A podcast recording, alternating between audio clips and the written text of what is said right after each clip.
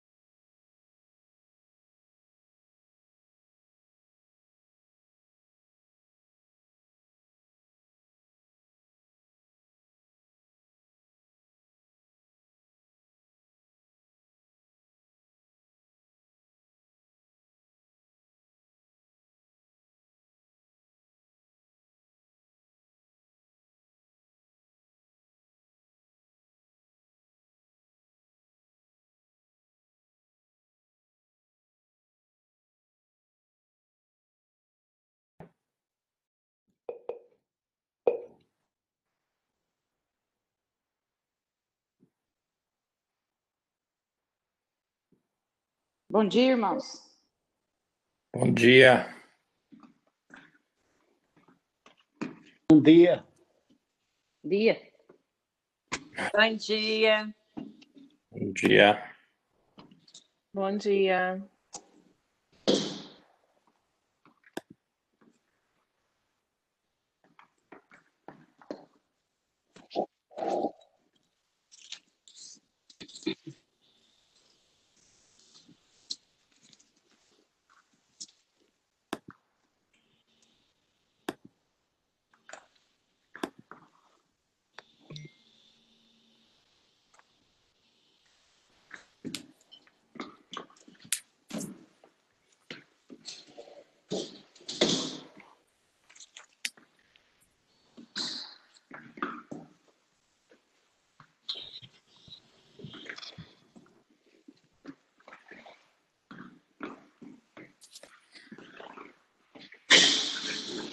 Eita, tudo bem?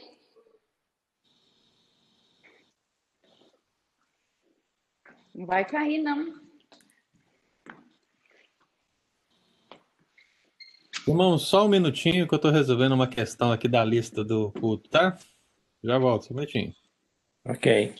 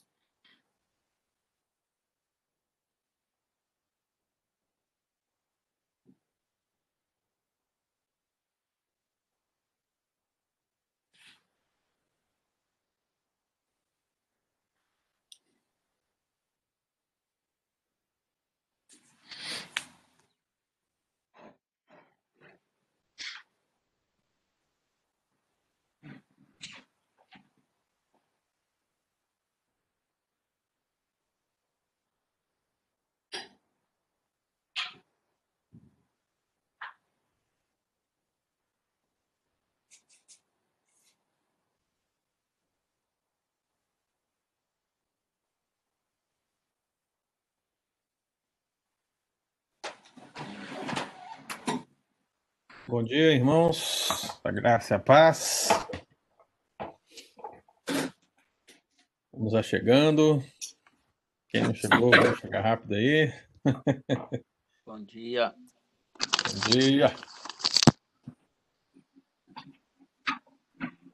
Ai, ai.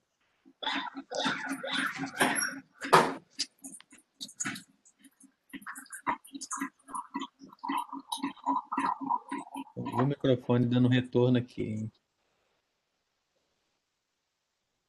Bom dia, Tânia, Ricarda, Raíssa, bom dia, bom dia, Lu, bom dia, Kátia, bom dia, Eudes, Estevão, Elione, Dulce, e bom dia você que é o 29 45 79 033.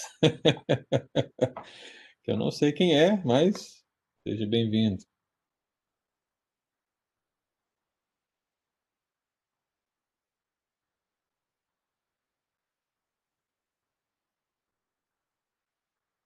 Muito bem. Mas a gente vai começar. Os irmãos que puderem ligar a câmera, eu agradeço, né? Para que eu possa aí ver todos, a gente ter nosso estudo. E aí facilita ver a fisionomia dos amados do que ficar conversando com caracteres, né? Agora, se não for possível, tudo bem, desde que você fique aí participando da aula, né? Vai ser um prazer ter você aqui conosco. Nós vamos orar para iniciar a nossa aula escola dominical de hoje. Eu vou pedir o Erione. Erione, você que está aí tomando café, acabou de acordar, né? Ora para nós aí, minha irmã, em nome de Jesus. Senhor, obrigado pelo dia, obrigado pelas nossas vidas, obrigado pelo cuidado que o Senhor tem tido com cada um de nós. Obrigado, Senhor Deus, por este estudo, a qual nós vamos presenciar, vamos ouvir. Que o Senhor nos abençoe para que possamos reter essas informações, guardá-las na mente, no coração e que possa ser útil a Deus para o nosso crescimento espiritual. Te agradecemos no nome de Jesus. Amém. Amém, Jesus. Graças a Deus. Amados, nós vamos abrir a palavra de Deus no- na segunda carta de Paulo aos Coríntios, capítulo 6. Segunda carta de Paulo aos Coríntios, capítulo 6.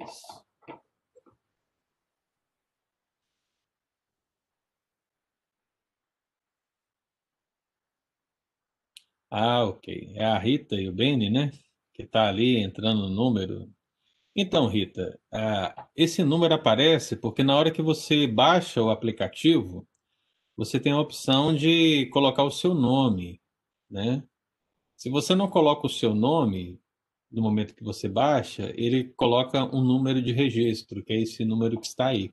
Por isso que está aparecendo o número. Então, toda vez que fizer isso, pode acontecer isso se você não fizer alteração. Então, depois que terminar a aula, você abre o aplicativo do Ebex, vai nas configurações e onde tiver lá nome ou e-mail, você coloca o seu nome e o e-mail, que vai mudar a descrição e vai aparecer do jeito que tiver aí no seu aplicativo, tá bom? Segunda carta de Coríntios, irmãos, vamos aqui no capítulo 6. Nós vamos ler do versículo 14 a 16. Eu tenho certeza que é um texto que todos já leram bastante, já ouviram falar dele bastante, porque na igreja é muito comum usar esse texto para outros propósitos, mas hoje nós vamos utilizá-lo da perspectiva da angelologia. Então, segunda carta de Paulo aos Coríntios, capítulo 6, versículo 14 ao versículo 16. Diz assim o texto, irmãos: Não vos ponhais em julgo desigual com os incrédulos. Porquanto que sociedade pode haver entre a justiça e a iniquidade? Ou que comunhão dá a luz com as trevas? Que harmonia entre Cristo e o maligno? Ou que união do crente com o incrédulo? Que ligação há entre o santuário de Deus e os ídolos? Porque nós somos santuário do Deus vivente, como ele próprio disse: Habitarei e andarei entre eles, serei o seu Deus e eles serão o meu povo. Muito bem, irmãos. Hoje esse é o texto da nossa meditação. E para aqueles que estão chegaram que não estão constantemente conosco, vale a pena a gente fazer apenas uma recapitulação no sentido de dizer que o tema da nossa sala é angelologia bíblica. Nós estamos aí avançando em muitas aulas, meditamos sobre a natureza dos anjos, o que constitui e o que são os anjos, e estamos meditando na segunda parte do nosso estudo que fala sobre a organização dos seres angelicais. E depois de falar de todas as classes é, angelicais que a Bíblia descreve, estamos aqui na última parte dessa série falando acerca de Satanás. E nós vimos que Satanás, o termo hebraico Satanás, ou o termo grego diabo, referem-se à mesma coisa, tem o mesmo significado que a ideia de adversário. Então, nós fizemos aí nas últimas aulas um exame da Escritura a fim de entender essa atividade de Satanás, essa atividade do diabo enquanto adversário das nossas vidas, enquanto adversário do reino de Deus, enquanto adversário da igreja de Jesus. E depois de nós analisarmos esse significado, e agora está todo mundo aí já com PhD em Satanás, né? Está todo mundo aí formado nessa matéria. Nós estamos aí fazendo um, uma nota de rodapé e estamos trabalhando outros títulos, outras nomenclaturas, outros nomes que são dados ao diabo. E nós analisamos recentemente o significado de anjo de luz, ou seja, o diabo é chamado de anjo de luz. Nós explicamos aquela ideia do termo Lúcifer, né? Então espero que todos tenham entendido. E no último domingo nós falamos do diabo chamado o maioral dos demônios ou chamado de Beuzebu e o que isso significa no contexto bíblico, né? E hoje, irmãos, nós vamos ver que o diabo ele tem um outro nome. E esse nome é Belial. Eu tenho certeza que você que leu a escritura já ouviu esse nome várias vezes e já leu esse nome várias vezes na Escritura. Né? Ele está lá, em muitos lugares. Talvez o que você nunca percebeu é a ligação do termo Belial com o diabo, ou como isso foi sendo desenvolvido ao longo da Escritura. Irmãos, é importante que a gente entenda o seguinte: a Bíblia, os 66 livros da Bíblia, né, tem um único autor que é Deus. E Deus realmente ele cuidou de preservar a sua palavra ao longo da história. Mas muitas doutrinas ou muitos aspectos da revelação bíblica são dados por Deus de uma maneira progressiva. Isso quer dizer que muitas verdades não nos chegam prontas num primeiro momento. Elas vão sendo reveladas ao longo do tempo. Elas vão sendo reveladas ao longo dos séculos elas vão sendo reveladas ao longo dos livros da palavra de Deus. Então, muitas doutrinas, elas são complexas por causa disso. Porque para você compreendê-las ou para você referendá-las, você precisa compreender todo esse escopo da escritura. Porque você não vai encontrar um texto, um capítulo, você não vai encontrar uma fala de Jesus, ou seja, você não vai encontrar algo direto para determinar uma doutrina ou determinar um princípio bíblico. Então você precisa compreender ao longo do todo para você entender o que foi dito ali. E o que temos aqui hoje, irmãos, é justamente isso. Uma passagem bíblica que você deve ter lido várias vezes, né? Eu imagino que muitos pastores ainda usam essa palavra para falar sobre casamento misto, né? Eu não vou entrar no mérito dessa questão, mas via de regra é aí que utilizam, né? Quando você ouve essa passagem, tem a ver com o casamento. E, estranhamente, o texto não fala de casamento, mas isso é um papo para um outro estudo, né? E talvez vocês cobrem o pastor Pedro aí para saber qual é a opinião dele disso, né? Mas o meu foco aqui é nós analisarmos essa pequena parte do texto, dentro desse contexto que vale a pena ser analisado também, no versículo 15, que diz assim: Que harmonia entre Cristo e o maligno. E aí fica a questão: onde está a palavra Belial? Né? talvez na sua tradução não está. Assim como a minha tradução, a revista atualizada, se utiliza a expressão maligno como tradução da palavra Belial. Mas na versão inglesa, se eu não me engano, está escrito Belial. Me confirma aí quem tiver com o texto em inglês, né? Eudes, tá, né? Belial, né? É, Estevão, na sua versão está como? Você costuma usar a linguagem de hoje? Como é que está aí? Tá a mesma, a mesma sua, pastor. Maligno. Maligno, né? Existe alguma outra tradução que os irmãos estão usando que tem uma palavra diferente? Se tiver, me fala aí, né? Mas Cristo e o maligno, no texto original, é Cristo e Belial.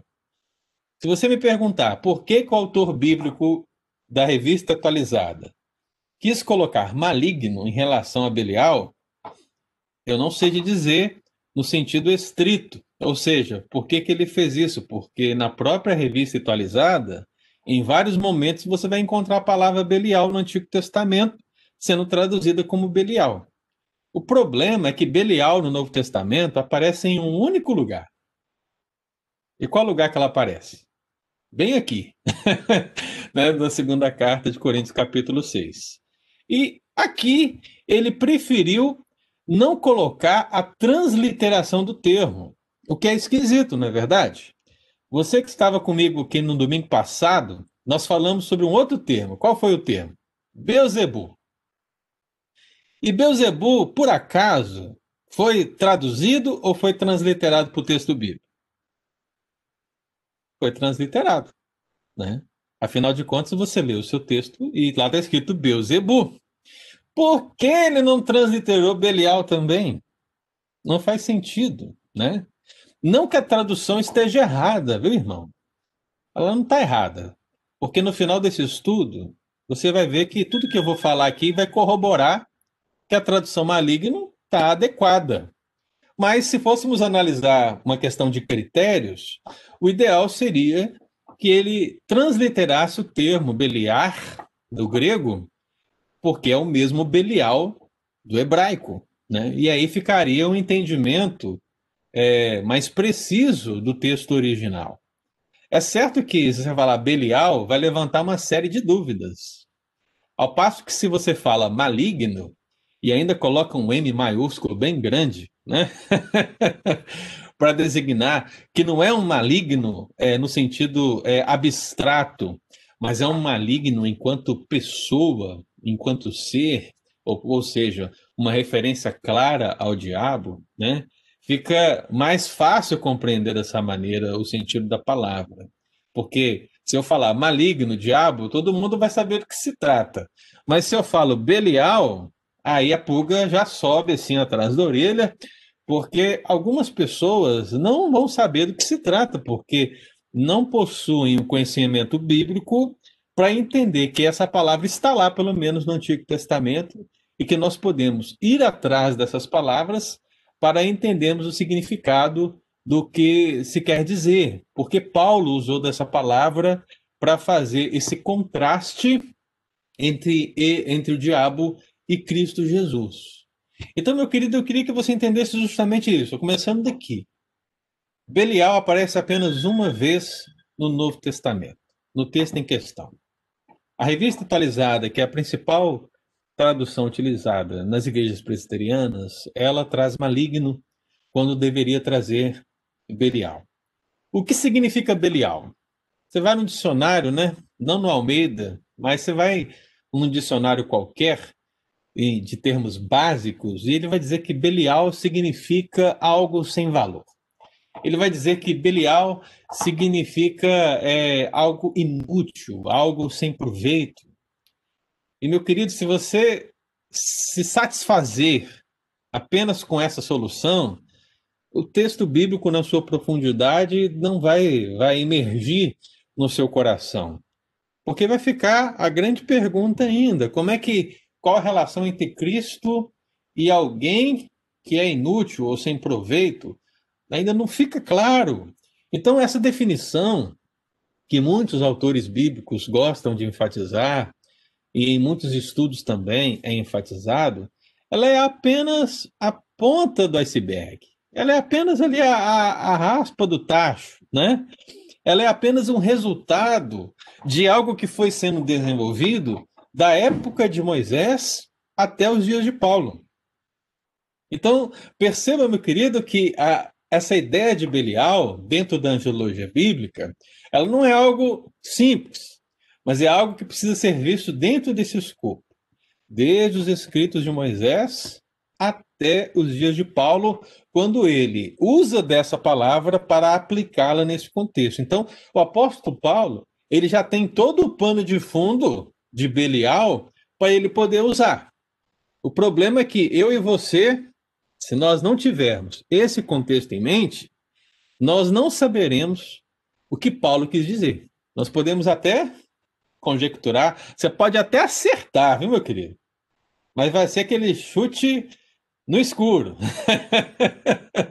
né? Porque o texto bíblico, muitas vezes, ele é simples para a nossa compreensão, né? mas, às vezes, verdades mais profundas, para que a gente possa compreender, a gente precisa emergir, a gente precisa cavar, a gente precisa buscar para que a gente possa compreender.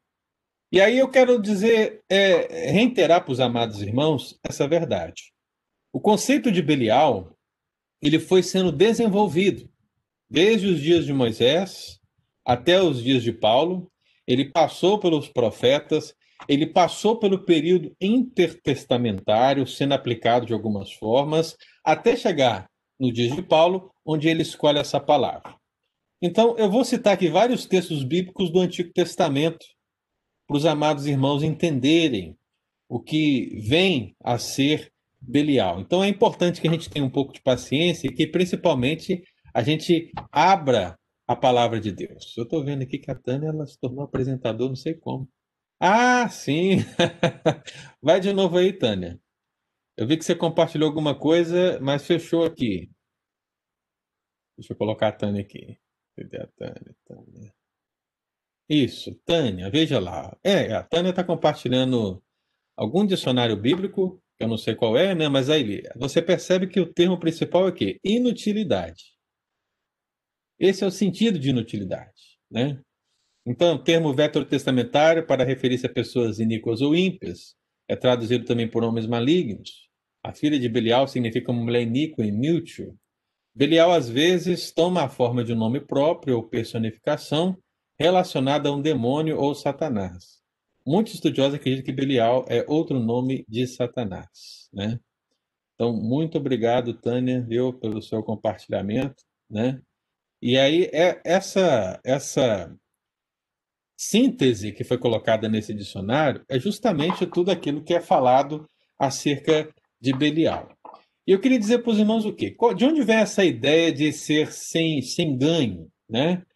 A Belial vem de duas palavras. Uma palavra que significa sem, né, de tirar, e a outra palavra tem a ideia de ganho, portanto, algo sem ganho. Ora, se você não ganha, é algo que não faz sentido, é algo que não tem proveito. Então, é por isso que essa palavra foi sendo usada em sentido de inutilidade.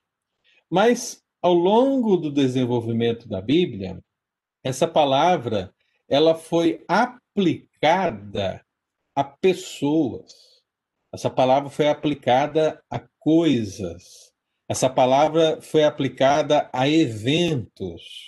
Então, uma palavra que poderia ser usada num sentido é, meramente textual, uma vez aplicada a um determinado grupo de pessoas, e nesse caso nós estamos falando das pessoas que não têm um compromisso com Deus, essa palavra começou a ganhar uma conotação de algo ruim, no sentido moral. Né? Se você fala que algo é inútil, você não está falando em relação a coisas, por exemplo, um copo é inútil. Você não está falando que esse copo ele é moralmente mal, né? porque o copo não tem moralidade. O copo é um, um, um algo totalmente é, sem vida, ele não pode ah, ter essa moralidade. Mas eles se utilizaram dessa expressão de sem proveito, sem ganho, inútil, e começaram a fazer uma ligação dessa palavra com essas pessoas que não tinham compromisso com Deus ou que muitas vezes faziam coisas terríveis contra a palavra de Deus. E é justamente nesse sentido que você vai encontrar muitas palavras designando essas ações. Eu queria que a gente fizesse pelo menos a leitura de 10 textos bíblicos para que você pudesse entender. Vá abra sua Bíblia em Deuteronômio 13. Deuteronômio 13, versículo 13. E quem achar aí, um irmãozinho lê para nós, abre seu microfone e lê para nós Deuteronômio 13, 13.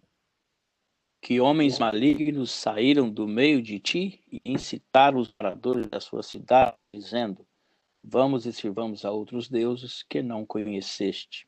Então você vê que Moisés, aqui já no Pentateuco, ele faz uma ligação de que aqueles que servem a outros deuses e que incitam os israelitas, eles são homens malignos. Aí aparece maligno, não é verdade? Mas qual que é o termo hebraico? Belial. Então aqui o texto poderia muito bem dizer que homens de Belial saíram no meio de ti. A ideia é que essas pessoas são tão desprezíveis aos olhos do Senhor que elas não, não valem absolutamente nada. São pessoas inúteis, são pessoas sem ganho, são pessoas é, sem proveito, porque tudo que elas querem fazer é perverter a palavra de Deus, os caminhos de Deus, inclusive levar o povo de Deus para longe dessa luz, para longe dessa direção. Então, começar a utilizar essa palavra, essa expressão, para esse tipo de pessoa. Abra sua Bíblia agora em Juízes, capítulo 19. Juízes 19. Aqui acontece uma situação bem complexa, porque trata-se aqui dos habitantes de Gibeá que abusaram da esposa de um levita. E perceba, essa é uma situação extremamente. É, palavra que eu fugiu aqui, que nos não é entristece, não é rebelar também. É a palavra é chocante. Não é chocante também, mas quando a ah, revolta, né? É uma situação que revolta o ser humano, porque é, é desprezível uma situação dessa. Então, no meio dessa situação desprezível, qual é a palavra que o autor sagrado escolhe para descrever as pessoas envolvidas nessa questão? Então, Juízes 19, 22 vai dizer o quê? Enquanto eles se alegravam, eis que os homens daquela cidade, filhos de Belial, cercaram a casa, batendo na porta e falaram ao velho senhor da casa, dizendo: Traze para fora o homem que entrou em tua casa para que abusemos dele. Olha só. Quando uso essa palavra para que abusemos dele, isso logo traz à minha mente um outro texto bíblico. Quem, quem sabe qual é? Qual passagem da qual estamos falando aqui? Hã? Abre o microfone e fala aí, gente. Sodoma e Gomorra? Sodoma e Gomorra. E nós sabemos que Sodoma e Gomorra, em termos de moralidade, era zero à esquerda, né? É um problema sério. E nós sabemos o que aconteceu com Sodoma e Gomorra. Deus a destruiu. E aqui há um paralelo com essa relação em termos de palavras, mas notem que os homens daquela cidade foram chamados filhos de Belial.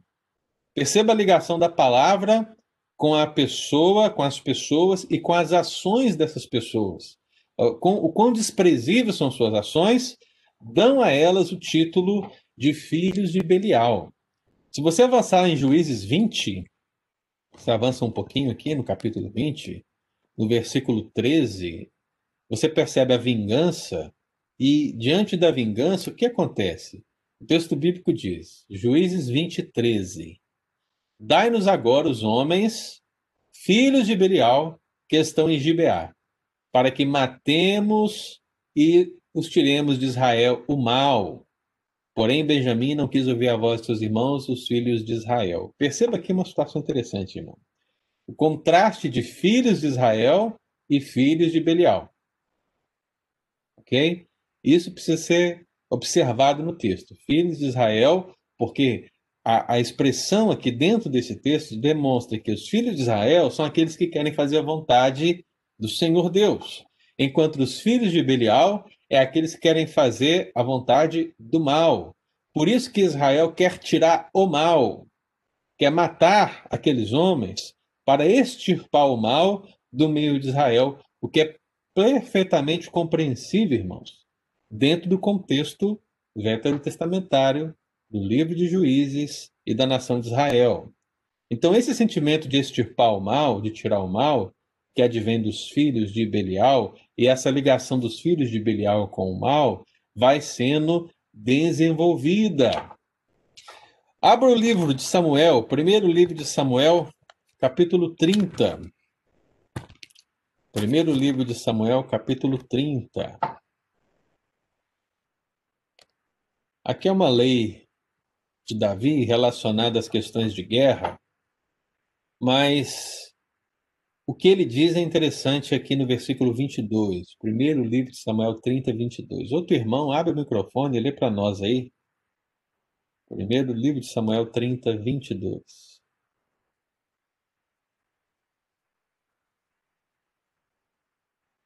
Então todos os maus e filhos de Belial, dentre os homens que tinham ido com Davi, responderam e disseram: Visto que não foram conosco, não lhes daremos do despojo que salvamos. Cada um, porém, leve sua mulher e seus filhos e se vá embora. Muito bem. Então você percebe o quê? Aqui o texto, mais uma vez, fazendo essa conexão entre maus e filhos de Belial. Note, meu irmão, que aquele conceito de inutilidade básico está sendo desenvolvido para o campo moral, está sendo desenvolvido para o campo espiritual, consequentemente. Porque esses filhos de Belial, ou que são tão desprezíveis, que são sem proveito, que são inúteis, porque as suas ações são assim, eles fazem tudo isso por quê? Qual é a origem dessa maldade? Qual é a origem dessas ações desprezíveis? Então, essa, essa ideia começa a ser desenvolvida. E note que até mesmo o livro de Provérbios, ele vai observar essa questão lá no capítulo 9, aliás, 19, Provérbios 19, versículo 28, que diz assim: A testemunha de Belial escarnece da justiça, e a boca dos perversos devora a iniquidade. Então, dentro do aspecto da, do provérbio, da literatura sapicial judaica, homem de Belial está para o perverso. Né? A testemunha de Belial está para o perverso, assim como o perverso está para a testemunha de Belial. O devora a iniquidade está para o escarnece da justiça, como escarnece da justiça está para o devora a iniquidade. Diga, Erione. Eu perdi o versículo aí, Provérbios. Uh... Provérbios 19, 28. Ah, ok, obrigado. Né? Então, veja que dentro da literatura sapiencial, então eu li aqui Torá, li aqui livros históricos, e agora eu estou na literatura sapiencial. Se você é um bom observador, eu estou falando aqui, meu irmão, da Bíblia judaica, né? Então, eu estou falando da lei, estou falando dos profetas e estou falando dos salmos, que eram as três divisões do livro do Antigo Testamento na visão dos judeus. Então, percebo que isso vai sendo desenvolvido, e é claro, irmão, existem muitos outros textos bíblicos, dezenas e dezenas, onde nós poderíamos fazer análise da palavra Belial. Por ora, eu queria que você percebesse esse desenvolvimento. Um dos textos clássicos que as mulheres principalmente gostam de meditar, porque trata de uma mulher, né? A Ana, Ana, mãe de Samuel, a gente sabe muito bem da luta de Ana, a gente sabe como ela queria ter um filho e o voto que ela fez. Se Deus lhe desse um filho, ela o devolveria ao Senhor. Isso está tudo bem vívido na nossa mente no nosso coração. Agora, o que poucas pessoas se lembram né, é que quando Ana está ali orando, né, está ali buscando, está ali clamando, o sacerdote Eli ele faz um, um, um julgamento do que Ana parecia estar fazendo. Né? Na verdade, o julgamento dele, ou seja, das ações que ele estava vendo em Ana, era um julgamento que não decorria de uma mulher compromissada com Deus, mas, pelo contrário, de uma mulher que estaria fazendo algo que desagradasse a Deus. E foi nesse sentido que Ana respondeu para ele, porque Ana percebe o julgamento, e lá no capítulo 1, no versículo 16, o que, é que ela responde para ele? Ela fala assim: Não tenhas, pois, a tua serva por filha de Belial. Lembrou? Não tenha sua por filha de Belial. Por quê? Pelo excesso da minha ansiedade e da minha aflição é que tenho falado até agora. Então Eli ele faz um julgamento pejorativo de Ana em relação ao clamor que ela estava ali se derramando na presença do Senhor, e Ana, com esse pano de fundo também, em relação a Belial, ele diz: Olha, eu não sou uma pessoa desprezível, eu não sou uma pessoa ímpia. Eu não sou como aquelas outras pessoas que pervertem a palavra de Deus ou que vão contra o caminho de Deus. Não. Se eu estou aqui da maneira que eu estou, clamando do jeito que eu estou clamando, me derramando do jeito que eu estou me derramando, é porque eu estou ansiosa, é porque a minha aflição é grande e eu tenho me colocado diante do Senhor, o Senhor dos Exércitos. Então perceba, meu querido, uso da palavra. E é interessante que Eli, né? Eli era um pai muito complicado. Você vê que ele tem a coragem, ele tem a audácia de olhar para Ana e, e, fazer um julgamento, né? Mas ele não tem a mesma coragem de olhar para seus filhos e julgá-los. Eu não sei se você sabe, mas o sacerdócio daqueles dias, da época de Eli, era um sacerdócio complicado, porque os filhos de Eli, eles eram maus. Os filhos de Eli faziam aquilo que desagradava ao Senhor. Na verdade, não é Ana, a filha de Belial, mas são os filhos de Eli, os filhos de Belial, né? Então, olha o que, que o texto bíblico diz lá no, no capítulo 2, versículo 12. 1 Samuel 2,12 diz o quê? Eram, porém, os filhos de Eli filhos de Belial. Por que, que eles eram filhos de Belial? Porque eles não se importavam com o Senhor. Eles não se importavam.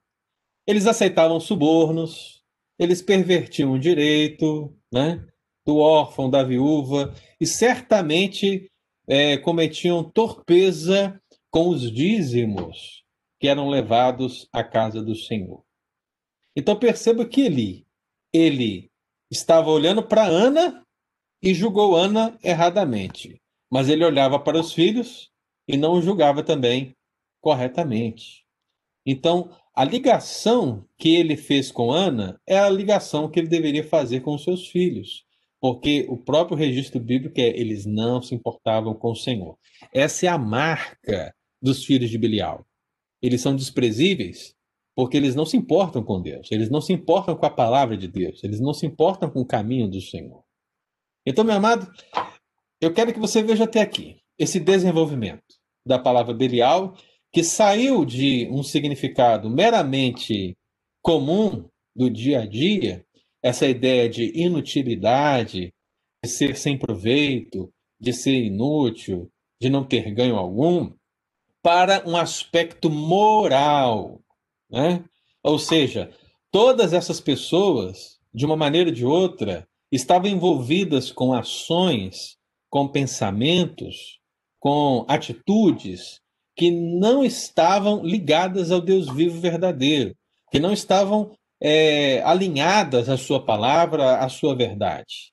Por isso, essas pessoas também passaram a ser tratadas como pessoas desprezíveis, pessoas inúteis, e passaram a ser chamadas filhas de.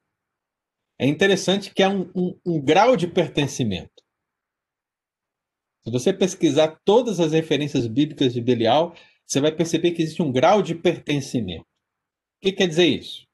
Filho de, filha de, filhos de, testemunha de, testemunhas de, é, homem de, homens de Belial. Ou seja, Belial vai saindo, e perceba isso, meu irmão. Belial vai saindo dessa esfera moral em relação a essas pessoas e passa a ganhar um contexto espiritual. Porque, meu amado, essas pessoas, é, essas ações, elas não são executadas meramente no campo humano. A angelologia bíblica, e agora estou falando da demonologia bíblica, né? ela começa a ser desenvolvida no sentido de que essas pessoas elas são más por causa dos seus pecados, em muitas vezes. Agora, em outras vezes, essas pessoas são tão más e são tão desprezíveis porque elas são pecadoras e porque elas também estão sendo dominadas por um ser mau. E na Bíblia isso vai sendo desenvolvido. A gente vai ganhando, vamos, vamos recebendo a revelação de que existe um adversário igualmente agora espiritual. Não existem apenas adversários físicos, pessoas, nações que se levantam contra Israel, mas existem também um anjo e anjos que se rebelam contra Israel.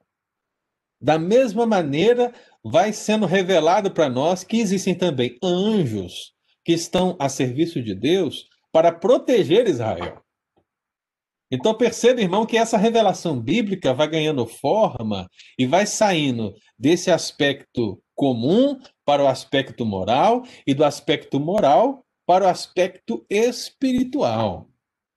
Eu acho que se nós tivéssemos acesso, mas é muita coisa, é muito difícil, mas se você tiver acesso e tiver a curiosidade um dia de fazer a leitura dos livros apócrifos ou dos livros pseudepígrafos que se encontram ali no período intertestamentário, ou seja, aquele período que é descrito é, do nascimento de Jesus para trás até os dias de Neemias, até os dias de Esdras, o retorno do povo da, do cativeiro babilônico, esse tempo, esse período é, de 400 anos né, de, de silêncio, muitas literaturas brotaram, surgiram nesse tempo. Elas não são a palavra de Deus, não, mas são livros históricos que nos ajudam a compreender o pensamento, o desenvolvimento do pensamento da época. Então, o que, que você vai perceber? Se você pegar os livros apócrifos e pseudepígrafos, você vai perceber que Belial, já no contexto, por exemplo, é, dos essênios, e nós temos aí aquela grande descoberta dos pergaminhos do Mar Morto, ali há uma infinidade de livros. E, gente, no, no, nos manuscritos do Mar Morto não existe apenas cópias dos textos bíblicos ok? Nos manuscritos do Mar Morto existem cópias dos textos bíblicos, mas existem também cópias de textos da época, textos históricos que são relacionados à guerra, que são relacionados à dieta, que são relacionados à comunidade essênia, né? Então, tudo isso é muito rico para a história. Para nós, como crentes, a cópia dos textos bíblicos só faz referendar como o texto sagrado ele foi realmente preservado por Deus, porque as diferenças são mínimas entre um pergaminho e outro, entre um texto e outro, né? Mas quando você pega esses textos históricos e começa a perceber, é, você vai, vai entender que o termo Belial ele saiu desse, dessa, desse campo moral, dessas pessoas que fazem o que é ruim, que são desprezíveis, e começou a ser aplicado a Satanás. Satanás já é algo conhecido no contexto veterotestamentário, meu irmão. Não é tão amplamente desenvolvido como no Novo Testamento, mas já é conhecido. Afinal de contas, você o tem é, no livro de Gênesis, na serpente. Você o tem no livro de Jó. Você o tem em vários textos bíblicos que já estudamos aqui ao longo dessa série de estudos. Então, Satanás é conhecido. Agora, quando Satanás é conhecido e quando essas pessoas moralmente desprezíveis são analisadas nesse desenvolvimento da doutrina, nós percebemos claramente que se entende que essas pessoas desprezíveis têm um pai. Essas pessoas desprezíveis têm um Deus. Essas pessoas desprezíveis têm um cabeça. Essas pessoas desprezíveis, elas agem pelos seus pecados, mas elas também estão a serviço de uma entidade, de um anjo mau. E aí, meu amado, a ligação é feita principalmente nesse período intertestamentário, onde o termo Belial agora não é aplicado somente para as pessoas desprezíveis que não fazem a vontade de Deus e que, na verdade, pervertem, é, fazem iniquidade, são ímpios de fato, mas também passa a ser uma palavra utilizada como sinônimo para diabo, para Satanás, um outro nome, né? É por isso que aquele compartilhamento da Tânia né, falou justamente isso, que alguns teólogos acreditam que seja um outro nome para Satanás. Por que, que alguns teólogos consideram que seja um outro nome para Satanás? Porque os textos apócrifos e pseudepígrafos fizeram essa aplicação. Deram ao diabo este nome, o nome de Belial. Né? Então, se você fazer a leitura de Jubileus, do Testamento de Levi, do Testamento de Dan, do Testamento de Rubens, é, do Pergaminho da Guerra, é, dos Essênios, todos esses textos e muitos outros, você vai encontrar a palavra Belial e vai encontrar a palavra Belial como significando Satanás. Mas não é somente isso, ok? Isso é só o desenvolvimento da ideia. Mas também começaram a aplicar o termo Belial para um demônio específico. Então, em alguns textos, Belial é Satanás. Em outros textos, Belial é um anjo específico. O que, que eu quero dizer com isso? Ora, você sabe que Deus criou anjos. Mas se eu falar para você, Deus criou Miguel e Deus criou Miguel, ó, Deus criou Gabriel, o que, que fica na sua mente? Você que já é bacharel em angiologia aqui comigo. que de todos os anjos que Deus criou, cada um tem a sua individualidade, né? Ou seja, Miguel e Gabriel são anjos, mas são diferentes em si. Eles têm uma essência igual, mas são diferentes em si. São diferentes nas suas missões, são diferentes nos seus propósitos. Então, também imaginavam que Satanás que tem esse bando de anjos que caiu juntamente com ele, ele tinha muitos anjos caídos, e você pode ver vários nomes desses anjos caídos em muitas literaturas. Você pega, por exemplo, o livro de Enoque, né? O livro de Enoque cita alguns nomes engraçados, cita o nome Azazel, né? Azazel seria o nome de um demônio poderoso, seria como que um arcanjo de Satanás, para você entender, né? O sentido. Então, assim, muitos nomes são apresentados no contexto intertestamentário e Belial é um deles. Então, Belial, ora é aplicado para Satanás, ora é aplicado para um anjo, um demônio, um anjo caído, um demônio específico. E, e note, meu irmão, Belial é até mesmo usado para a figura do anticristo. Olha só que interessante. No Novo Testamento, a figura do anticristo ela é, pode ser vista em vários textos bíblicos.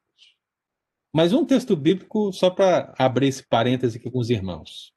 Segundo Tessalonicenses, agora não me lembro se é o capítulo 3, se é o capítulo 2, mas ao falar do anticristo, qual é a expressão que Paulo escolhe para falar dele? Quem lembra? O mistério da, da iniquidade opera? Quase.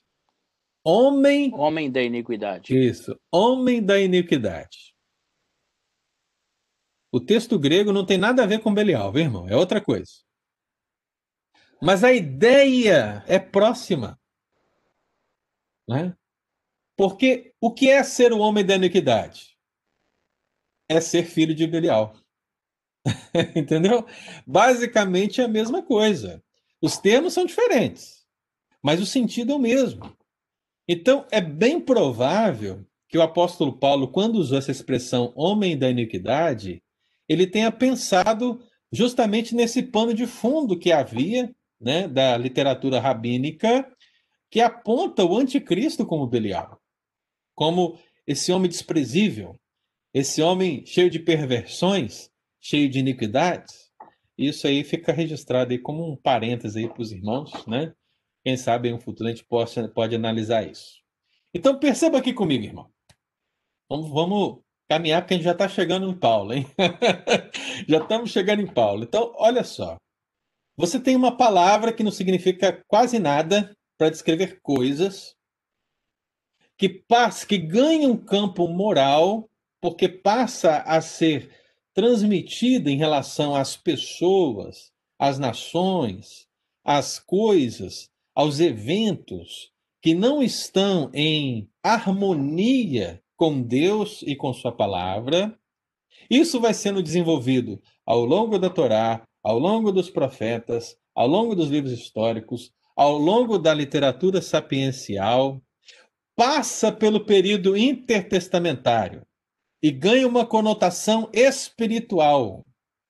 Agora não são mais essas pessoas, essas coisas, esses eventos, mas essas pessoas, essas coisas, esses eventos estão fazendo isso porque eles têm uma, uma, um pano de fundo espiritual. Assim como nós, Israel, também temos um pano de fundo espiritual. Qual é o pano de fundo espiritual de Israel? É Deus como o Senhor Todo-Poderoso e Miguel como o guarda de Israel. Né? Isso é bem desenvolvido e nós já analisamos. Então, esse pensamento foi notório do campo de vista antagônico. Ora, se nós temos um Deus que cuida de nós e temos até mesmo o anjo Miguel que nos protege, o que as nações ímpias, o que as pessoas pervertidas, o que os filhos de Belial têm? O mesmo cabeça, né? o mesmo anjo que as controla. Então, isso passou a sendo desenvolvido nessa literatura, e o termo Belial, ora foi aplicado a Satanás, ora foi aplicado a um demônio específico, ora foi aplicado ao próprio anticristo. E aí, meu amado, você vai fazendo a leitura da palavra de Deus, e você percebe que o termo Belial, então, ele tem todo esse espectro de significado, de iniquidade em relação à idolatria, tem a ver com o maligno, tem a ver com maldição, tem a ver com destruição, e está sempre em contraste com a verdade do Senhor. Né? E isso foi sendo desenvolvido até que nós chegamos aqui, justamente nesse período do Novo Testamento, com todo esse pano de fundo para usar a palavra. Então aí você agora chega comigo e diz: agora posso ler 2 Coríntios capítulo 6. Entendeu, irmão? Depois de tudo isso que eu falei, você pode ler 2 Coríntios capítulo 6, que certamente a sua compreensão vai ficar muito melhor. Por quê? Porque esse grau de pertencimento Há um grau de pertencimento quando se usa filhos de, homens de, filhas de, testemunhas de, né? Ou seja, todas essas pessoas, situações, eventos estão ligados a, ao ser espiritual. Então, aqui o apóstolo Paulo, de posse dessas informações, ele começa a descrever a necessidade dos coríntios fazerem uma separação entre eles e esse desprezível mundo. entre eles e esse, esses desprezíveis que não querem fazer a vontade de Deus, entre eles e a obra maligna do próprio Satanás. E ele começa a fazer esses contrastes, porque o que ele diz? O texto bíblico, agora você volta lá em 2 Coríntios 6, né? Ele começa a fazer justamente o contraste. Ele diz: o que podemos fazer em termos de julgo desigual? E o que é desigual? Ele diz justiça e iniquidade. Ele diz luz e trevas. Ele diz crente e incrédulo. Ele diz santuário de Deus e ídolos. E então ele diz Cristo e o maligno. Então o apóstolo Paulo, ele está fazendo esse contraste para os coríntios, porque os coríntios estão envoltos justamente sobre o jugo desigual, seja ele em relação ao mundo que o cerca, ou seja, igreja e trevas, seja em relação ao legalismo judaico, como nós estudamos Beuzebu, aliás, quando nós estudamos anjo de luz, eu falei para os amados irmãos daqueles falsos apóstolos que o apóstolo Paulo critica na segunda carta mesmo, dentro desse contexto, que estavam querendo o quê? Impor aos coríntios práticas legalistas, se declarando apóstolos e não eram, e ainda querendo receber por tais situações. E o apóstolo Paulo lhes diz: Olha, eu nunca fui pesado para ninguém, e etc, etc, etc. Então, esse legalismo judaico, que queria ser imposto pelos judeus, entre aspas, convertidos, né? vamos dizer judeus neocristãos ou neocristãos judeus, sei lá, uma coisa doida que havia lá naquela época, né? queriam perverter o evangelho, é, bombardeando de dentro para fora, ou seja, queriam entrar, perverter de dentro para fora a igreja, isso poderia ser tratado dentro do aspecto do julgo desigual, porque o apóstolo Paulo diz: não se misturais com eles. Não os receba em casa. São expressões bíblicas que demonstram essa separação que deveria haver. Agora foi o Eudes que compartilhou a praia, né? Eu não sei o que, essa praia tem a ver, viu? Depois você me explica aí. oh, Jesus. Muito bem. Então, assim, qual é essa relação? Né? Eu até perdi o que eu estava falando. Ah, sim, da, do, do legalismo. E também do misticismo pagão. Porque qual era a situação dos coríntios, irmãos? Você serve a Cristo ou a Diana? Você serve a Cristo ou ao imperador? Então haviam aqueles que queriam ficar firmes em Cristo, mas outros os diziam: olha, você pode ser firme a Cristo, mas também pode ser firme ao imperador. Ora, você pode aqui participar da Santa Ceia, né? Mas também você pode participar do culto é, satânico Diana. E o apóstolo Paulo diz o quê? Não, não pode. Não vos ponhais em jugo desigual. A figura do jugo desigual, irmão, ela é uma figura que foi extraída do, da lei, em Deuteronômio, que basicamente é o seguinte: eu vou fazer falar aqui de uma forma bem simples para os irmãos entenderem. Você vai fazer lá o, o, o você vai arar a terra. Ok? Naquela época não tinha trator, né? Então, usava os animais. Até para isso Deus tinha lei, né? Então, a ideia do jugo desigual veio de lá. Se você vai usar animais, tem que ser os mesmos animais. Não, você não pode colocar, por exemplo, um animal puro com um animal impuro. O touro com o jumento, por exemplo. Não pode. É julgo desigual. Né? Então, essa figura foi transportada aqui pelo apóstolo Paulo para esse contexto de luz e trevas, Cristo e o maligno, e essas relações que o povo, de, o povo de, da igreja primitiva estava vivenciando, onde, poder, onde diziam: olha, você pode adorar a Deus e pode adorar os ídolos. Não, o apóstolo Paulo diz: não, não vos ponhais em julgo desigual. Isso é impiedade, isso é impureza, isso é impudicícia, isso é pecado.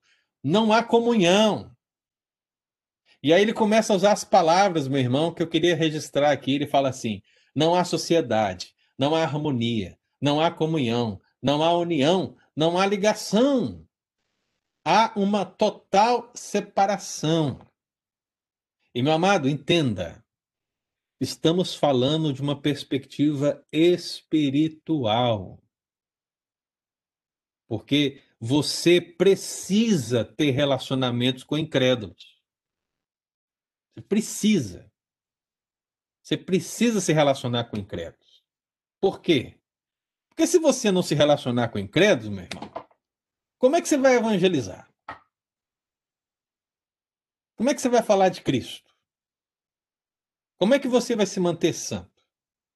Não há uma perspectiva bíblica no sentimento de Montano, lá do período inicial da história, aliás, ao longo da história da igreja, Montano e muitos outros homens se levantaram para dizer que a vida santa vinha de um aspecto ascético, onde você devia se isolar do mundo, né?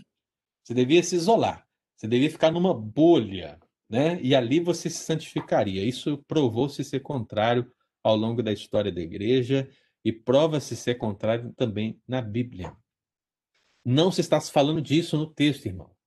Está se falando que nós não podemos tratar de aspectos espirituais com o maligno porque não há sociedade, não há harmonia, não há comunhão, não há união, não há ligação. Não é a mesma coisa. Então nós não podemos, de maneira alguma, servir a Jesus e aos ídolos. Não podemos dizer ser santuário do Deus vivente e estarmos num templo pagão. É? Não podemos dizer, olha, eu sou filho de Deus e também sou filho de Belial. Ou você é um, ou você é outro. É sim, sim, não, não. O que passar disso vem do maligno. Então o apóstolo Paulo, ele vai usar essa expressão sociedade, que tem a ideia de parceria. Ele vai usar a expressão comunhão, que é a mesma palavra utilizada aí na igreja primitiva, quando diz assim: todos viviam juntos e tinham tudo em comum. Preste atenção, essa palavra é utilizada para a igreja primitiva. Isso não pode ser utilizado em relação à igreja e o mundo. Não há parceria entre a igreja e o mundo. Não há nada comum entre a igreja e o mundo, porque um é luz, o outro jaz no maligno, o outro está em trevas. Percebe, irmão? Não há ligação. Não há. Então, é isso que o apóstolo Paulo quer ensinar para os crentes de Corinto com todo esse pano de fundo acerca de Belial. Né? Na verdade, o que ele quer dizer é que essa, esse conceito dessas pessoas vis e o conceito do, dos anjos espiritualmente é, maus e o próprio mundo na qual, na qual nós vivemos, tudo isso, meu irmão, precisa ser tratado por nós no aspecto antagonista.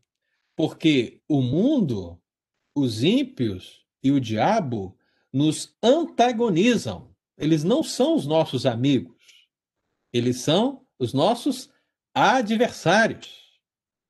Eles não querem nos trazer bem, mas querem nos levar ao mal. É isso que o apóstolo Paulo quer dizer é isso que a expressão Belial quer dizer, e é isso que nós precisamos aplicar à nossa vida e ao nosso próprio contexto. Assim como a expressão Beuzebu, que eu falei aqui no domingo passado, né, que foi um desenvolvimento também, é, Cristo falou que era um absurdo. E aqui eu estou parafraseando as palavras de Cristo, viu, meu irmão? Cristo disse: é um absurdo vocês dizerem que eu expulso Satanás por Satanás, pelo maioral dos demônios, por Beuzebu. Porque se Satanás está dividido entre si, o seu reino não subsistirá. É um absurdo. Ou seja, se nós acharmos que nós também podemos ter comunhão entre filhos de Deus e filhos das trevas, filhos do Senhor e filhos de Belial, nós estamos seguindo para um igual absurdo. O que o apóstolo Paulo quer dizer nesse texto, a meu ver, meu irmão, é que é um absurdo, um absurdo bíblico e teológico, absurdo espiritual, né? Alguém que foi batizado pelo Espírito Santo de Deus, lavado e remido no sangue de Cristo, cogitar a possibilidade de uma sociedade, de uma comunhão, de uma ligação, de uma união, de uma harmonia entre a luz e as trevas. Não há. Né?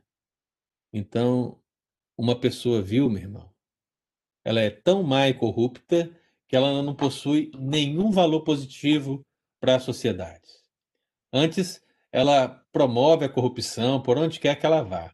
E nesse sentido, Satanás, o, indivíduo vil por excelência, ele é não apenas aquele que está por trás de todas as pessoas corruptas, mas também é o próprio cúmulo dessa vileza. Portanto, se ser guiado por um cabeça, pense nisso, porque nós sabemos quem é o cabeça. Quem é o cabeça da igreja ser guiado por um cabeça, ter um Senhor. Ora, nós sabemos que é o nosso Senhor. Nós sabemos que é o nosso Senhor a quem nós pertencemos.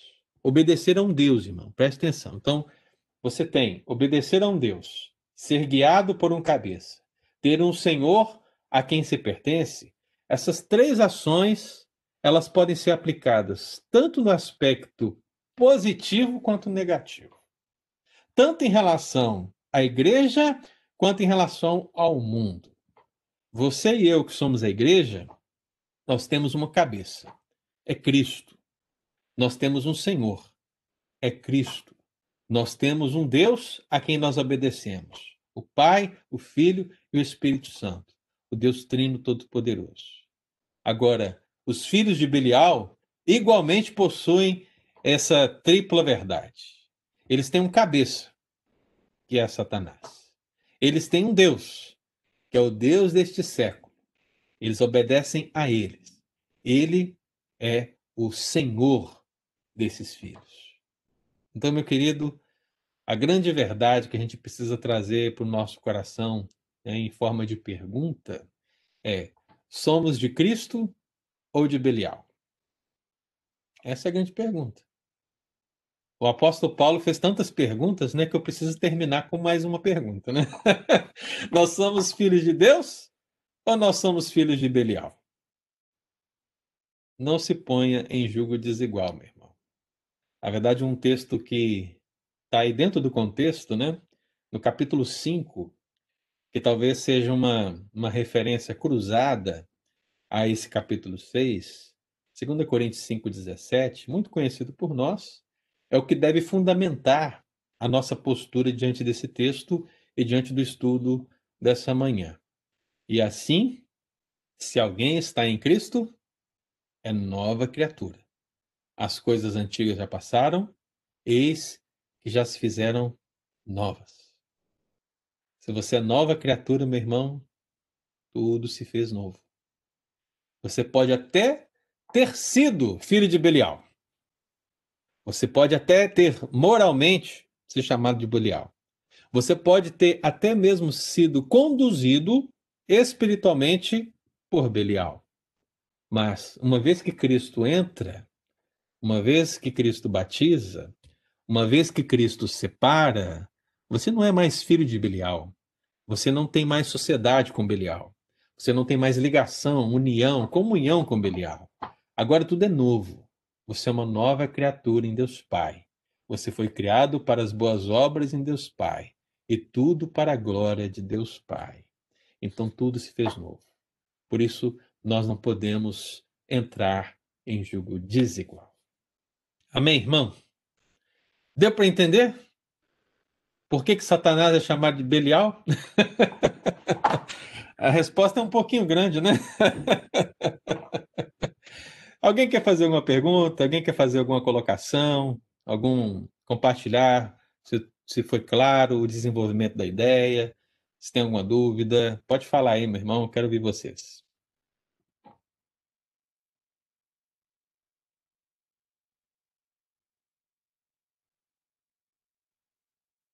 Pastor, se ninguém falar, eu vou falar um pouquinho. Aqui, eu só queria é, falar sobre o negócio de Belial, de ser uma vida inútil. E eu só gostaria de comentar, não sei se eu vou estar fora da casinha ou não, mas eu queria comentar, se tiver alguma coisa errada, você me corrige aí. Uhum. Né, quando teve a genealogia de Adão e, e de Caim, vê lá que na genealogia de Adão marcou né, a quantidade que viveu, a quantidade que morreu. Uhum. Na genealogia de Caim só falou que viveu, morreu. Não fala, então, que foi inútil a, o viver, né? Uhum. Aí, vem seguindo a história e vê lá em, em Jacó e Esaú, né, foi botado uma proposta para Esaú e ele escolheu uma vida inútil, né? Um prato de lentilha, né? Um, uma coisa oferecida ali, ele trocou né, o direito de primogenitura e você vê que Jacó sempre tinha o um desejo desse no coração.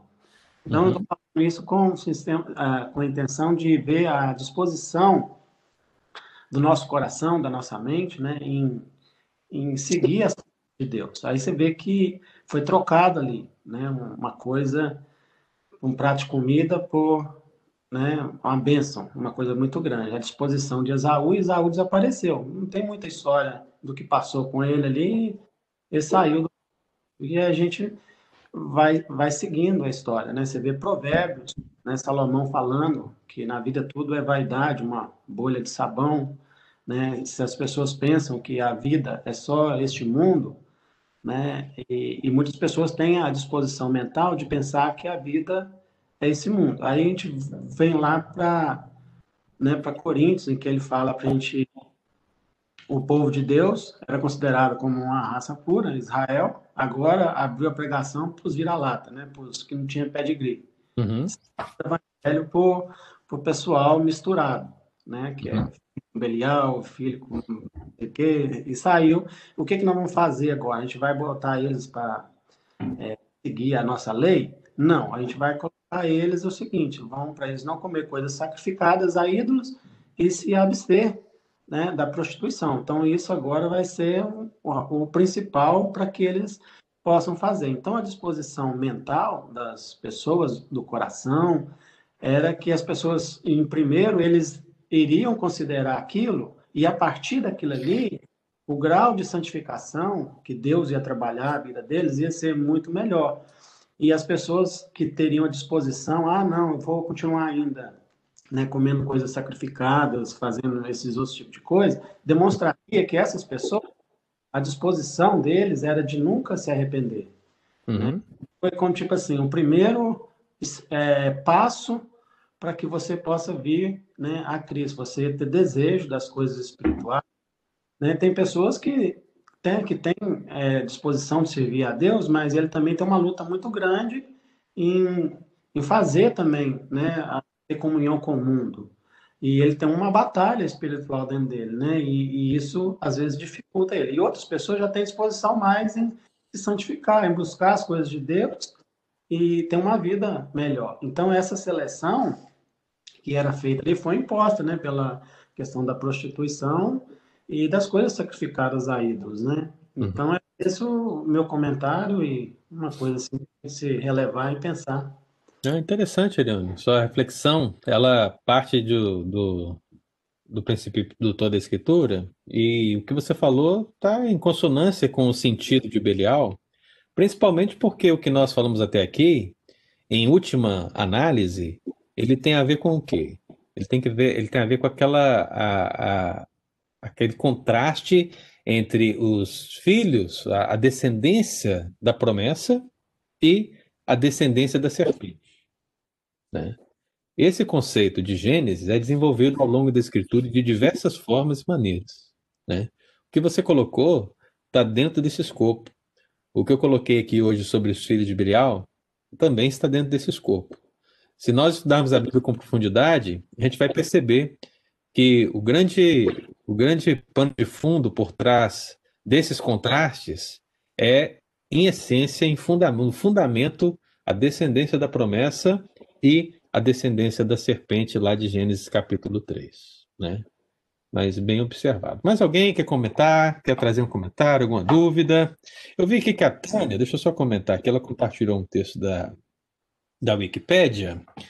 E é importante, Tânia, a gente só ter um, um, Eu tenho certeza que você tem esse entendimento, né?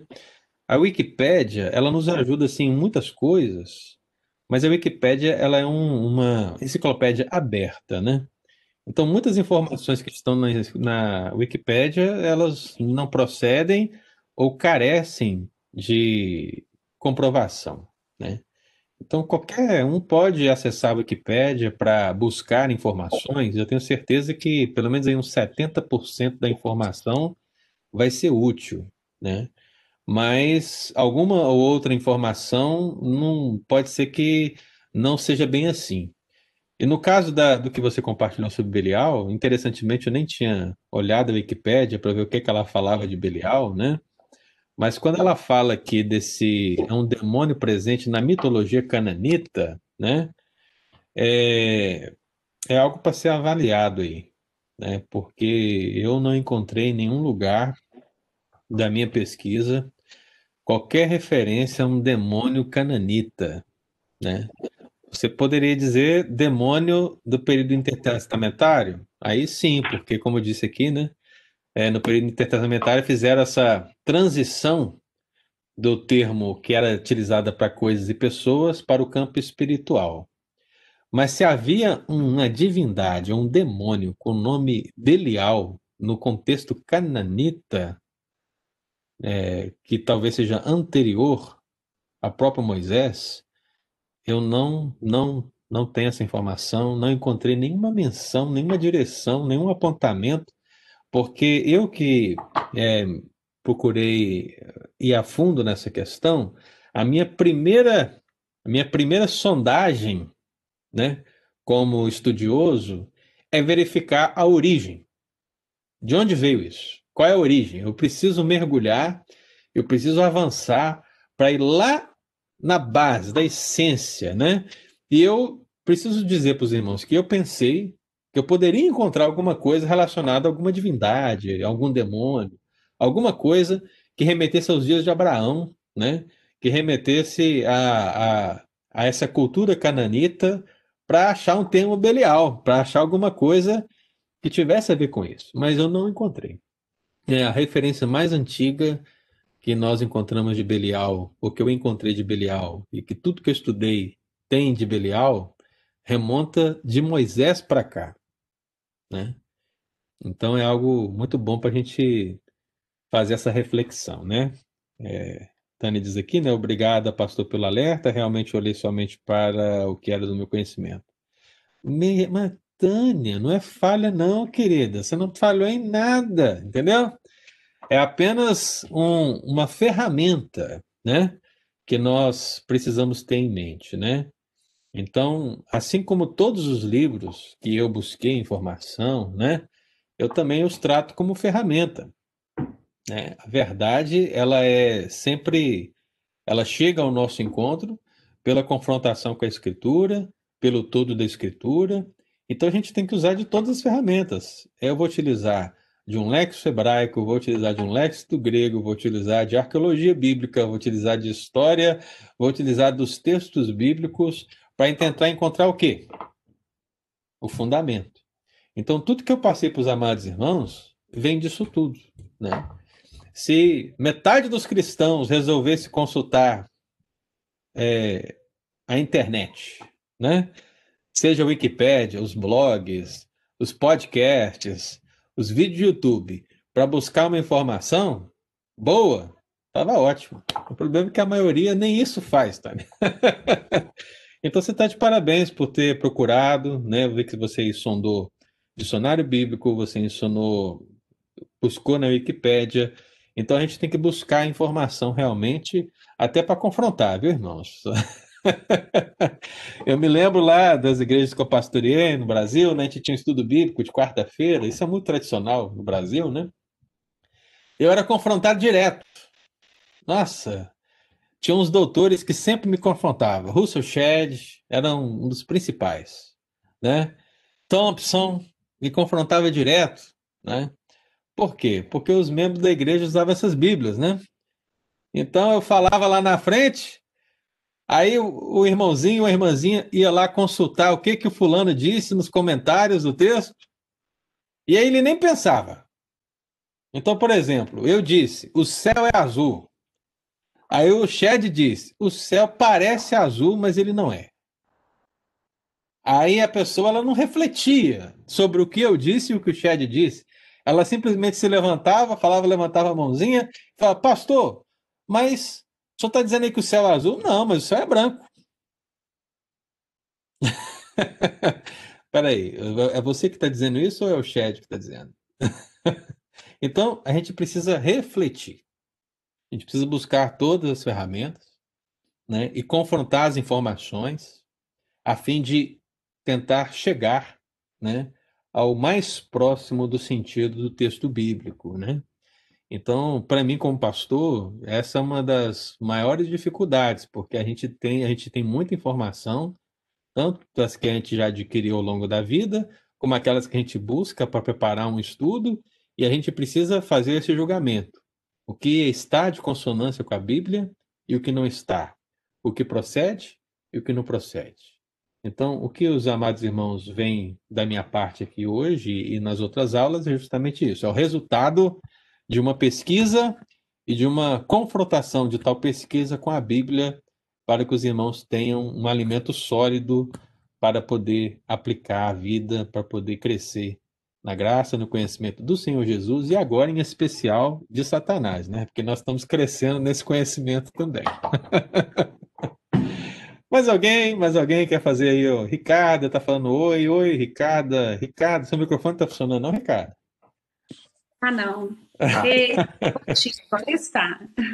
Então, é, eu estou ouvindo o estudo, né? Ah, eu acho que quando fala para a gente não se põe em julgo desigual, com, com os incrédulos também, a gente tem que tomar muito cuidado. Talvez, eu não quero sair da casinha também, eu quero ficar dentro do contexto, tá? Uhum. Mas é quando a gente, é, com relação à família e à espiritualidade, um, uma vez eu recebi uma visita aqui em casa de, de uma pessoa até muito bem impressionada, que que escutou de algum problema, assim, uma, uma situação com Ramon, e, e, veio me visitar. Eu recebi uma, uma, mulher santa e querida, e ela, ela me fez uma proposta. Ela falou, Ricarda, é, eu já ouvi dizer, e ela conhece a minha, os meus pais, né? Hoje a minha família toda é evangélica, mas os meus pais eram espíritas minha católico, meu pai espírita declarado e a minha mãe também disfarçada. Uhum. E ela veio me fazer uma proposta para fazer uma regressão, porque ela acreditava, olha para vocês verem, que ela estava orando e jejuando e ela acreditava que o problema poderia estar relacionado com espíritos do passado que foram dados autoridade sobre a vida uhum do meu filho. Eu falei, irmã, um momento, peguei a minha Bíblia. Eu falei, não, eu falei, vamos estudar aqui. Não sei se ela mudou de ideia, eu agradeci a visita, porque ela veio com as melhores das intenções e me trouxe uma amiga de uma outra igreja, não da nossa igreja, mas de outra igreja. Essa irmã é da nossa igreja. E ela me sugeriu isso. Falei, irmã, não. Falei, vamos resolver com a Bíblia. Então, às vezes, também esse julgo desigual pode ser e é muito perigoso com a prática espiritual que vem com a aparência de oração e jejum, tá? Uhum. Dentro da igreja, dentro da, da, própria igreja, e a gente não deve se aliar, porque uhum. a Bíblia, só a Bíblia deve ser o nosso a nossa direção, a nossa resposta só pode estar na Bíblia, pura, simples, sem buscarmos outras coisas. Hum. Só isso que eu queria dividir com os irmãos. Então, você não está fora da casa, não, Ricardo, né? É. é. Porque, assim, é, quando eu mencionei essa questão do contexto de Paulo, né? Quando ele coloca o jugo desigual, ele, ele certamente tinha na sua mente, porque o contexto mostra isso, né? Aquelas pessoas que estavam dentro da igreja Uhum. e queriam conduzir a igreja a um caminho, mas que não era o caminho de Deus. Com aparência espiritual, né? Que é o pior. aparência. Justamente. Então, assim, isso pode ser aplicado para nós hoje de diversas maneiras, né? Porque na igreja o, o- esse erro continua como uma realidade, essa possibilidade continua, como você mencionou, essa questão de regressão espiritual, como essa questão de dos judaizantes que querem impor ao culto é, sentidos, coisas e práticas é, dos judeus que já foram é, suprimidas por Cristo Jesus, que é infinitamente maior do que isso, né? E, e questões espíritas travestidas de evangelho, né? Porque o espiritismo, principalmente o espiritismo, o alto espiritismo, né? O espiritismo branco, vamos dizer assim, né? É. Ele se mistura muito com o evangelho, né? E você vê que até se usa essa expressão, né? O evangelho segundo Allan Kardec. Então, tu- tudo isso vem travestido para tentar ludibriar, enganar, e daí a expressão anjo de luz, que nós já estudamos aqui, né? Eu acho que você não estava, viu? Depois você vê aí a aula anterior, tá? Sobre anjo de luz, porque a gente falou muito disso, né? Então, essas questões estão dentro da, do contexto e foi bem aplicado por você, pelo Elione, né? Pelos amados irmãos. Mais alguém? O Estevão está com uma cara de fome ali, Estevão. Você Eu tá não sei, eu não sei, eu não sei que casinha que vocês estão falando, mas o pastor Pedro usa falar cerquinha. Cerquinha? É. A Gloriana tá falando de casinha aí, não tô sabendo que casinha é essa não, viu? Ai. É uma shedzinha, é uma shedzinha. Ô, ô, pastor, Eu- o Estevam tá com cara de fome, não, pastor. Ele tá com cara de saudade. Você vê como é que a Dulce acordou ali, rapaz? Eu cutuquei, ela já vem em defesa. Já vem em defesa não, do é saudade mesmo. Da cerquinha que fica dentro Ô, de casa. ô, ô, Estevão, aproveita e faz aí um- uma declaração de amor, porque aí ela vai ficar feliz. é, a paixão tá chegando. Quinta-feira tá aqui a paixão. Aí, ó, tá vendo, Dulce? Ó, saudade tá grande, hein? Ele disse que tá contando nos dedos, tá falando que é quinta, mas vai ser quarta, em nome de Jesus. O Marcos, irmãos, o Marcos fala aqui, ó, Oi, pastor, boa tarde, estou aprendendo muito com esse estudo, sou novo na fé e agradeço por esse tempo de aprendizado. Ótimo, Marcos. Bom ter você aqui conosco também, viu, meu irmão? Ô, pastor, obrigado. Isso aí. Irmãos queridos, Deus abençoe as nossas vidas. Foi um prazer estar aqui com todos. No domingo que vem, nós vamos dar continuidade e nós vamos falar da serpente e o dragão. Ok? Eu estava planejando os dois, mas quando eu vi o tamanho da, da profundidade de Belial, eu então vou deixar o, a serpente e o dragão para o próximo domingo. Então, o diabo é chamado anjo luz, o diabo é chamado Beuzebu, o, chama, o diabo é chamado Belial, como vimos hoje, e domingo que vem o diabo é chamado a antiga serpente e dragão. É o que nós veremos e eu conto com a presença de todos os amados irmãos em nome de Jesus. Deus abençoe, meu querido, aqueles que estarão no culto online, ouviu presencialmente, e Deus fale ao nosso coração e muito nos abençoe. Obrigada, pastor. Tchau, irmão. Ótimo domingo, Tchau, irmãos. Fica com. Deus. Amém. Amém. Obrigada, gente. Bom domingo. Bye, baby.